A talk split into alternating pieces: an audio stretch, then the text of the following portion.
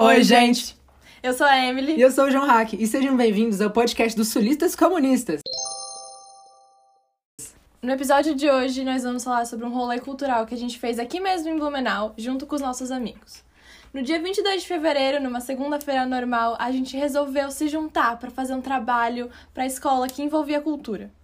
A gente foi em vários pontos turísticos de Blumenau, incluindo o Book Center, que não é muito um ponto turístico, mas tem bastante cultura por ter livros bem antigos.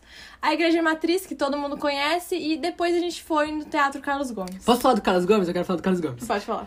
Chegando no Carlos Gomes, a gente foi na praça, e a praça é uma vibe muito boa, além da música que ela tem, a gente tirou foto, foi muito gostoso. Mas obviamente a gente não ia ficar só lá fora. Então a gente tentou invadir. não, mentira. mentira. A gente tentou ir pela frente, mas estava fechado. Pelo lado também estava fechado. E por trás, eles não deixaram a gente entrar primeiro. Mas bem conversadinho a gente conseguiu entrar e a gente fez um tour no Carlos Gomes. A gente foi em praticamente todas as salas que tinha no Carlos Gomes, incluindo o sótão e a sala de controle de iluminação e abrir e fechar a cortina do palco. A gente foi debaixo do palco também, aquele palco que gira, mas a gente não conseguiu girar ele. E não levaram a gente pro túnel que tem debaixo do Carlos Gomes. Eu fiquei muito indignada em relação a isso. Inacreditável.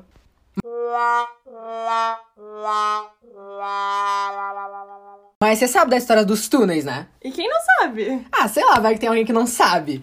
Mas então, eu vou explicar mesmo assim. É, é muito famosa essa história, todo mundo em Blumenau conhece, mas enfim, tem uns túneis debaixo do Carlos Gomes que, na teoria, ela passa debaixo do Bom Jesus, ela vai no Sagrada e vai até o Pedro II. E tem várias teorias em relação a isso. Falam que é pros padres, que eram pedófilos, fugirem mais rápido das escolas. E isso me assustou um pouquinho. Falam também que era pros padres encontrarem as freiras ou os nazistas fugirem, que é uma vibe mais pesada, mas também pode ser. São várias teorias. Mas, na verdade, eram galerias de águas no passado, no estilo mais alemão, na época. É um pouco, um pouco decepcionante, né? É. Mó, mó história, mó ficção, uhul, e aí era só negócio de água. Tristão, né, mano? Mas voltando pra Igreja Matriz, vocês conhecem a história dos enterrados vivos em Blumenau? E, nossa, mano, parece história de terror, velho. Parece, né? Ela meio que é um pouco assim assombrosa, mas é. Basicamente, quando o Dr. Blumenau chegou em Blumenau, ele construiu uma igreja católica, onde hoje é a igreja matriz. E junto com essa igreja tinha um cemitério. E na mesma época havia morrido um jornalista famoso, que amanheceu o dia e ele tava, tipo, parado, inconsciente, sem se mexer. Então, depois de algumas horas, foi dado como morto. Mas um médico, amigo dele, provavelmente, que tava em Floripa, mas veio pra Blumenau só pro velório dele, na hora que ele viu o cadáver, ele ficou tipo, cara, esse cara tá com uma cor muito diferente do que os cadáveres normalmente têm, sabe? A coloração da pele dele tá mais viva. Então ele resolveu tentar a sorte e reanimar ele, né? Porque não teria como ele matar ele, sendo que ele já estava morto. E se ele tivesse vivo, ele ia voltar à vida. O que foi que aconteceu? Então, no próprio velório, ele, tipo, viveu, voltou à vida, tipo, muito milagrosamente. Mas na verdade, depois de um tempo, descobriram que ele estava em estado cataléptico. Que é basicamente você estar consciente, só que você não consegue se mexer. Tipo, pensa que coisa horrível. Sim, mano, what the fuck? Né? E ele quase foi enterrado vivo. E isso fez as pessoas perceberem que provavelmente mais pessoas também tinham sido enterradas vivas, porque tiveram o mesmo problema.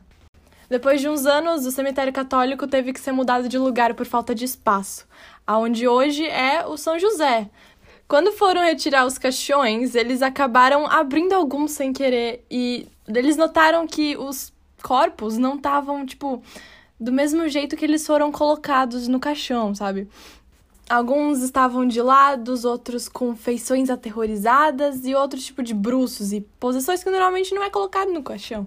A conclusão é que muitos que foram enterrados na época estavam em estado cataléptico e acordaram já dentro do caixão. Caramba, é assustador, mano. Imagina que horror. Provavelmente alguma dessas almas foi parar no banheiro do bloco R da FURB. Como assim? Ué, você não sabe da história? Não! É, cara, uma menina, ela estudava lá e ela sempre sentia que esse banheiro tinha uma energia negativa muito forte lá.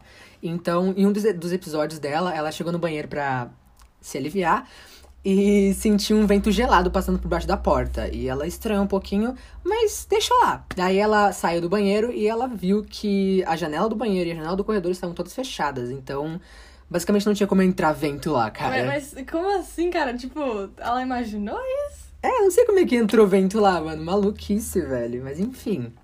É o poder sobrenatural. exato, exato, meu Deus. Isso é... Pior que essa história não tem explicação, mano. Não tem. A maioria delas tem final, assim, sabe? Explicando, ah, não, era isso, era isso. Essa aí não tem, não tem.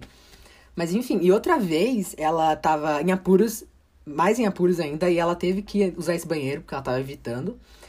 E dessa vez ela ouviu alguns sussurros na cabine do lado. Era sussurro de tipo alguém tentando decorar a matéria de prova, assim, sabe? Tipo, ah, 2 mais 2, 4. Coisas assim.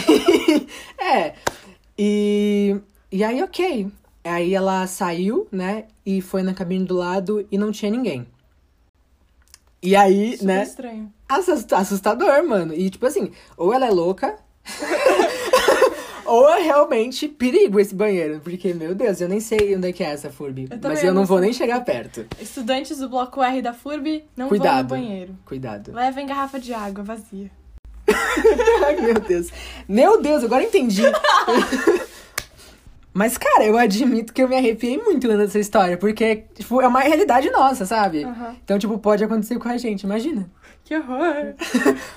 tá, mas Hag, você lembra daquele dia que a gente foi lá na Beira Rio e ficou vendo o rio Itajaí? Sim, cara, eu quebrei meu dente naquele dia, velho. Verdade! E tá quebrado de novo, eu quebrei de novo meu dente. Meu Deus. Meu Deus, é um dom, é um dom. Então, tem uma história muito doida sobre a Beira Rio, que é a história da Cavaleira Nua. Que é basicamente todas as madrugadas uma mulher nua era avistada correndo pela Beira Rio, junto com um cavalo branco. Os boatos diziam que era um espírito assombrando a Beira Rio todas as madrugadas. E ao ouvirem os passos do cavalo, muitos corriam de medo ou ficavam pra ver o que que era, né?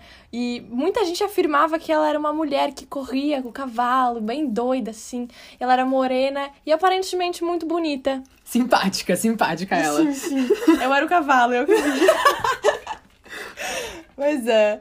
Ah, meses depois, eles descobriram que, na verdade, essa mulher realmente existia. Não era um, um espírito maligno.